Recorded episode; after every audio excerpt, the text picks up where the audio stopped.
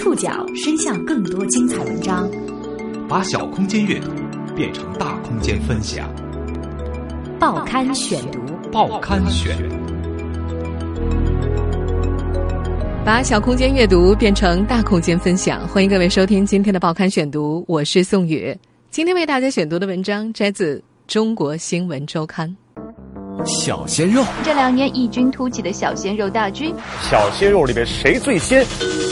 小鲜肉，这个字面上带有青春、男色和欲望之意的互联网新词，从二零一三年开始，逐渐成为审美风向标。它代表了当下年轻人，尤其是姑娘们对男性形象的主流想象：瘦、白、高、年轻、稚嫩、健康、颜值高、有活力。这样一群男孩已经成为大银幕和荧屏上最炙手可热的偶像，甚至于今年首次登上福布斯中国名人榜的十五位名人里，竟然有九个是小鲜肉。小鲜肉们是如何崛起的？报刊选读今天为您讲述《小鲜肉养成记》。这两年来，小鲜肉。和一批符合他指涉的男星，以惊人的速度在内地娱乐圈集体走红。二零一三年，小鲜肉开始出现在电影《小时代》、选秀节目《快乐男声》和于正的电视剧里。二零一四年，一部叫《古剑奇谭》的电视剧捧红了李易峰、陈伟霆，两位前韩国偶像组合成员鹿晗和吴亦凡也从互联网大数据当中异军突起。本土正太组合 TFBOYS 则成为姐姐们和怪阿姨们的追捧对象。在五月上旬公布的2015福布斯中国名人榜上，首次上榜的十五位名人里，竟然有九个小鲜肉。小鲜肉与他们背后的互联网和粉丝时代一起成为一个现象级话题。演员林更新第一次听说“小鲜肉”这个词是在2014年下半年。在一些粉丝和媒体眼里，他自己是一块小鲜肉。不过听到这个称呼的时候，他有点不好意思。他都二十七周岁了，如果是三四年前刚出道的时候，他觉得这个词儿用在他身上还比较合适。在同一批鲜肉少年当中，四年前走红的林更新算得上资深鲜肉。二零一一年九月，他参与演出的电视剧《步步惊心》在湖南卫视播出，那晚。他的微博粉丝一下子涨了五十万。若曦，你最近怎么样？你这样不明不白的跟着他，算怎么回事？他如果要你，就该册封；他如果不要你，就该放你出宫。可你现在算什么呢？《步步惊心》是由网络穿越小说改编而成的古装电视剧，林更新在里面饰演康熙皇帝众皇子当中最年轻的十四阿哥。对于一个普通的东北男孩的生活而言，这个角色所带来的变化是惊人的。此前拍《轩辕剑》的时候，他从兰州飞上海，一个人提着三个大箱子坐经济舱。《步步惊心》播出之后，他前往录制《快乐大本营》或者别的节目，清一色坐头等舱，住五星级酒店。酒店房间不是标间，而是套房。不久之后，他第一次受邀参加一个商业活动，一辆跑车把他接到了活动现场。他刚整理好西装下车，媒体就围上来问这问那。透过一群想保护他的保镖，他发现竟然有那么多的相机在拍自己。那时候他头一次感受到自己红了。是时间的过错，让我们只能错过。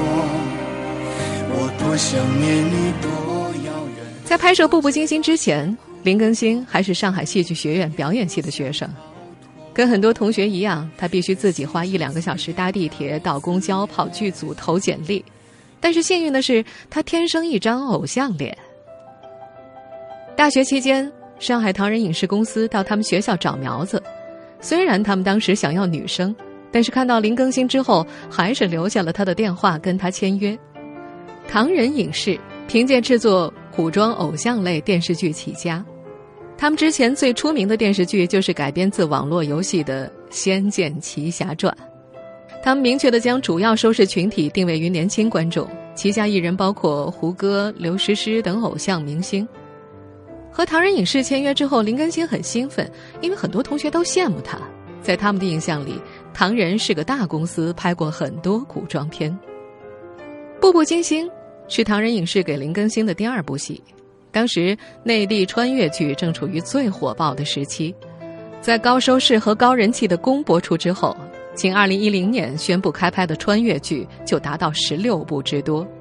林更新幸运地赶上了这波穿越剧热潮，一炮而红。在此之后，中国电影市场一年比一年好，他很快得到了向大荧幕进军的机会。《步步惊心》播出没多久，徐克要找一批年轻演员拍摄《狄仁杰》，林更新很幸运的得到了其中的一个角色。沙洲中，嗯，造化弄人，竟安排你我在此相遇。我们认识吗？你本期回合。你家人在黑山之役中过世，你师父是太医王普。你说我认不认识你？你谁呀？要知道，这个机会比他的前辈们快了许多年。邓超是在演了四五年电视剧之后，才得到一个机会出演第一个有影响力的电影作品《集结号》。而一九九八年出道的黄晓明，一直到二零零六年才出现在了大制作电影《夜宴》里。第一次拍大导演的电影。林更新有顾虑，这么厉害的一个团队，自己会不会拖后腿呢？他很认真的问导演徐克，需不需要练习武术？后者告诉他，不用了，你的角色不会打。导演需要的只是颜值而已。电影本身的优劣，在这儿咱们就不谈了。单从票房来看，这部电影收获了六个亿。不过林更新也清楚自己没什么功劳，只是沾光了。不过后来，他以片中沙陀中一角获得了第三十三届香港电影金像奖最佳新人奖的提名。与此同时，他还赶上了另外一波电影热潮——青春片。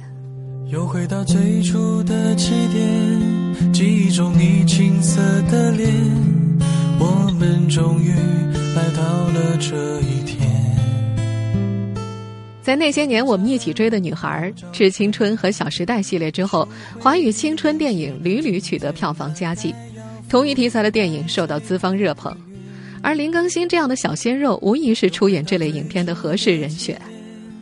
二零一三年，他在电影《同桌的你》当中第一次担任男主角，丢不丢人啊？这不都为你吗？那哥们儿根本不是什么留学生，他就靠这个骗人的。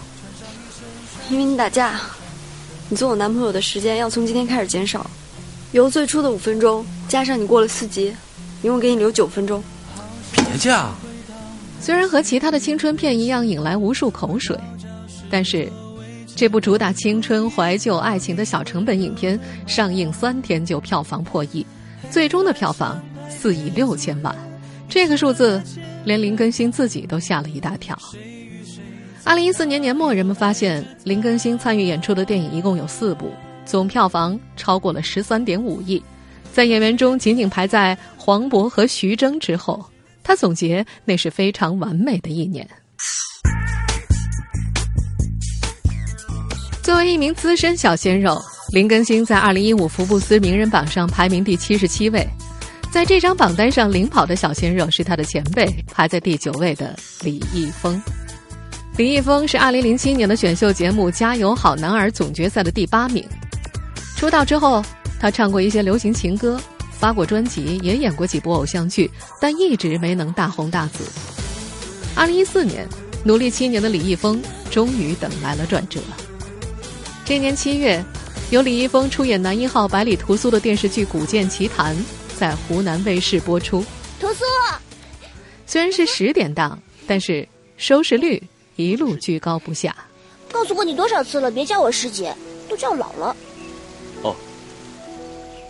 这部电视剧改编自同名的仙侠类电脑游戏衍生出来的剧情小说，和当年的《仙剑奇侠传》一样，《古剑奇谭》是最近几年国内最火的单机游戏。根据湖南卫视提供的数据，《古剑奇谭》播出的时候，学生观众的收视率是第一的。收视份额相当于排在其后的二十个上星频道节目收视份额的总和。李易峰凭借这部剧一夜爆红，成为年轻人热爱的小鲜肉之一。二零一四年甚至被他的粉丝称为“李易峰元年”。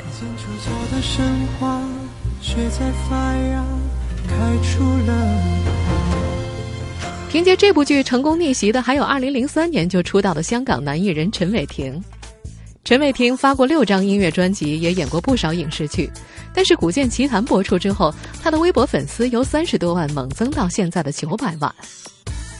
网友软肚皮兔鸡是陈伟霆的粉丝，他自称是被陈伟霆的眉毛征服的。接受采访的时候还不忘补上一句：“当然，他哪儿都挺帅的。”他知道陈伟霆的粉丝大多是颜范，颜范是一个二次元名词，代表。只因为偶像的面容而喜欢他们的粉丝，他认为一九八五年出生的陈伟霆依然算小鲜肉。他开玩笑说：“鲜肉嘛，肉体很重要啊。他的身材非常好，胸肌、腹肌、二头肌都有，紧实多汁啊。”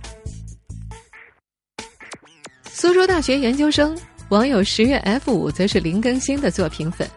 自从追着直播看完《步步惊心》和《五月传奇》之后，他还专门去横店探过班。那次探班，林更新在车里休息，十月 F 五和一众粉丝们站在房檐下避雨。林更新看到了，就过来跟他们聊天，像普通朋友那样，还送了很多吃的东西给等待的粉丝们。这之后，这位九零后的苏大女生彻底成了林更新的铁杆粉丝了，觉得他暖暖的。十月 F 五。曾经遭遇过高考失利，但后来通过努力考上了研究生。他自称内心深处喜欢那种品质优秀、长相很好、不把自己当明星的邻家哥哥。他会觉得偶像跌倒再爬起来、努力奋斗的精神有点触动自己。这个姑娘还表示，在了解了偶像之后，自己都变得更加自信了。如此听来，小鲜肉。正前所未有的被粉丝们需要。实际上，在小鲜肉说法诞生之前，符合他标准的偶像男星已经在台湾偶像剧里存在了许多年。报刊选读继续播出《小鲜肉养成记》。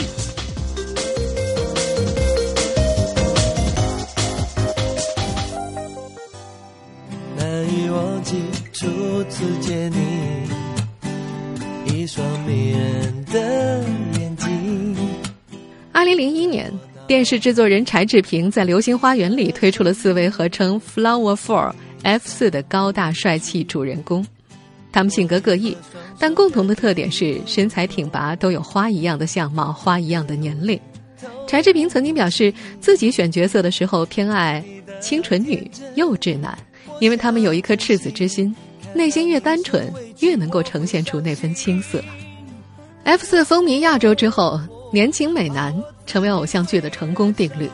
原因很简单啊，偶像剧的目标观众是年轻的女孩子们，而花美男符合女孩们的审美。此后，从《天国的嫁衣》《恶魔在身边》《转角遇到爱》，再到那些年我们一起追过的女孩，从彭于晏、明道、吴尊、罗志祥到柯震东，流水的偶像剧。铁打的美男子。今天我终于站上这年轻的战场，请你给我一束爱的光芒。二零零六年，选秀节目《加油好男儿》为内地小鲜肉的崛起打了一次前站。它是一档偶像派的男艺人选秀节目，而决定权完全在观众的手中。最后，这档节目成为了一档美男秀，选出来的男孩大多是小帅哥，因为观众大多是年轻女性嘛。当时就有人质疑，这好男儿到底是选男子汉还是选小白脸？当时作家郑渊洁在他的博客上发言：如果评委全部是由女性构成，最终当选的好男儿啊，可能是那种生理上是男性，而心理和外表是女性的两栖人。从现在女性喜欢的韩国男星即可以看出，如今的女性越来越青睐女性化的男人，这和上个世纪中国女性看中高仓健士的阳刚男人已经大相径庭了。展现给你年轻的一样宽阔的胸膛。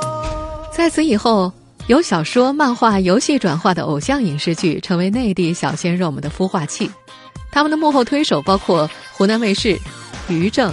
和郭敬明，坊间传说，于正选择男演员的标准是：身高一八零以上，腰围两尺二以内，腿长，不动如处子，动时如浪子，清纯到极致又风骚到极致。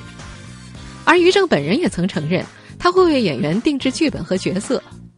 他喜欢的演员还是为他的戏服务的，对他的写作有帮助。而郭敬明在拍摄《小时代》的时候，专门把台湾偶像剧教母柴智屏请来把控影片的风格，确定创作团队。后来有人把《小时代》捧红的陈晓、蒋劲夫和陈学冬并称为内地三小鲜肉。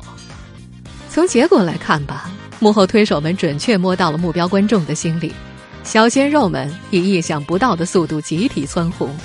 在最近一段时间的百度人物榜单的男演员板块，前三名分别是李易峰、杨洋和鹿晗，而男歌手的前十名除了周杰伦、刘德华和张杰，其余的名额全部被小鲜肉们占领了。他们的影响力还蔓延到了电影市场。李易峰的大荧幕作品，除了管虎导演的《老炮》，还有最近受到关注的何炅的导演处女作《栀子花开》。兄弟们，帮我个忙！兄弟四个。这是我第一次抢。这是李易峰担任男主角的第一部电影，最近正是这部电影的宣传期。他们在宣传的时候也不忘强调，这是由一群小鲜肉组成的电影。相比一些成熟的演员，李易峰这样的小鲜肉人气偶像越来越得到电影的青睐，原因就在于他们身后庞大的年轻粉丝群体。根据今年四月十九号。中国电影家协会编撰发布的《二零一五中国电影产业研究报告》，二零一四年大约有四千万中国的八零后和九零后，也就是十六岁到三十五岁的年轻人，以百分之三十二的人口占比，贡献了超过百分之七十七的电影票房，高达两百三十亿元。而核心观众群又以女性为主，在年龄上偏向九零后的年轻群体。这个年龄段的大部分观众有着十分明确的观影目的，那就是粉明星，找共鸣。于是乎，为了保证票房，文艺片师姑找来了二十六岁的井柏然，跟刘德华一起给票房上双保险。有一个地方只有我们知道，有二十五岁的吴亦凡，左耳找上了二十三岁的欧豪，二十四岁的杨洋。张艺谋的三 D 新片《长城》的演员则包括彭于晏、郑恺、陈学冬、林更新、鹿晗、黄轩、王俊凯，组成了一个蔚为壮观的小鲜肉群。对小鲜肉们而言，网络社交平台是积累粉丝的重要渠道，粉丝数量和网络人气，如今已经在某种程度上成为衡量明星商业价值的标尺。一些小鲜肉，甚至是在没有著名娱乐作品的前提下，活生生的被粉丝们从网络上捧了出来。报刊选读继续播出《小鲜肉养成记》。如今，这些小鲜肉们表现的舞台已经越来越多，各类综艺节目里都能看到他们的身影。但他们最重要的大本营还是网络社区，比如微博。这些小鲜肉都非常热衷于在微博上跟粉丝互动。同样在这里，粉丝们能够得到自己偶像的一手信息，产生更亲近感。比如李易峰，就因为在微博上互动太过频繁，被粉丝们取名为“网瘾少年”，这让八七年出生的他很是得意。而在粉丝们看来，这些新偶像们都比较接地气。九零后网友软肚皮兔鸡就认为自己的偶像陈伟霆是个微博狂人，天天的在微博上点赞、回复、评论什么的。除了人数最多的微博，粉丝们沟通的平台还包括贴吧、QQ 群、弹幕网站、哔哩哔哩或者天涯社区等等。苏大研究生十月 F 五是林更新吧的吧务，他每天都得负责进行吧内的日常维护。这维护工作包括搬运新闻、管理贴吧的微博、上传跟偶像相关的新闻和图片等等。没事儿的时候，这个姑娘会整天泡在贴吧、微博和 QQ 群里。一定程度上说。粉丝数量和网络人气已经成为衡量明星商业价值的标尺，有些小鲜肉甚至是在没有著名娱乐作品的前提下，活生生的被粉丝们从网络上捧出来的，比如这个组合。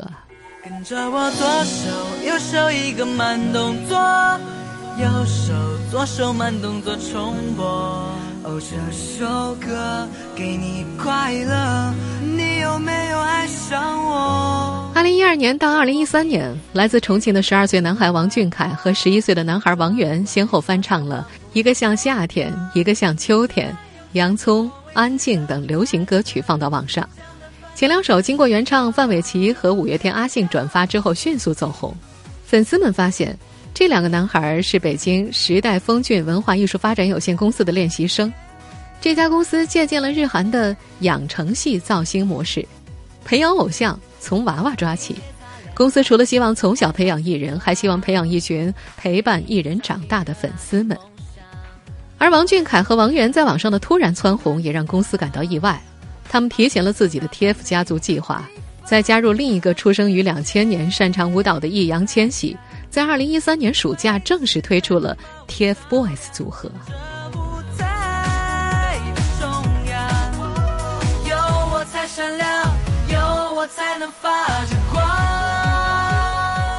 这个组合在没有通过大众传媒推荐的情况之下大获成功。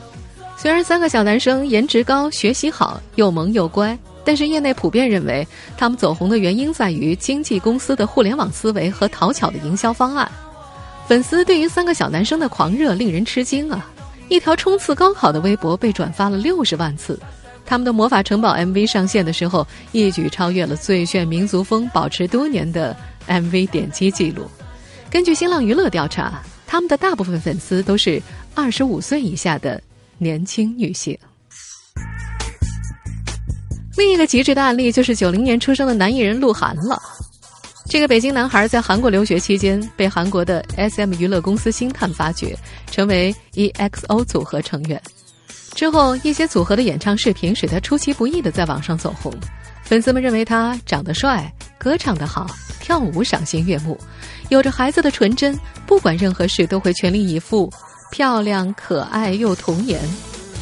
随后，粉丝的热情急速增长。在与韩国方提出解约并回国发展之后，鹿晗的国内首场品牌活动的黄牛票价格竟然被炒到了每张一万元。而最终因为粉丝去的太多了，活动临时取消了见面环节。从二零一二年四月到现在，他的个人社交平台上一共只有六十多条微博，而单条评论数动辄数十万条。二零一二年九月，他转发了一条曼联足球队的视频。虽然微博本身的内容看起来跟娱乐、时尚或者八卦毫不搭界，但是其评论数却达到了惊人的四千两百二十二万条，创下了吉尼斯世界纪录。要知道，就算是昔日微博女王姚晨最火的微博，评论数也不过四十多万条。这个数字现在还在不断上涨呢。这是因为鹿晗的粉丝鹿饭们每天都会习惯性的去那条微博下向鹿晗问安，甚至互相聊天儿。在没有知名作品的前提下得到超高人气，这是传统的造型模式所不可想象的。目前，鹿晗除了参演电影《重返二十岁》和《长城》，还成为广告商热捧的对象。这样从社交媒体实现粉丝聚集，再到大众媒体关注参演影视产品的模式，已经颠覆了。以往惯常的偶像明星的造星路线，对此，财经作家吴晓波评论：“这是一个正在发生的非常有趣的事情，一种新的互联网造星模式开始冲击中国的娱乐经济。”这些有粉丝带热的新艺人对业内资源的依赖并不太高，因为粉丝才是他们的生命线。但现在，许多人已经在探讨小鲜肉如何保鲜。作为娱乐偶像，他们能红多久呢？报刊选读继续播出《小鲜肉养成记》。现在，二十七岁的林更新已经想摆脱观众对自己偶像的定义。他对小鲜肉并不排斥，他这样理解：鲜肉就是新鲜的面孔。不是说这个人有多年轻，但是现在参加活动，有人在他上台前说有请小鲜肉登场的时候，他还是会调侃这块肉已经被水煮过了，过几年就趁芽了。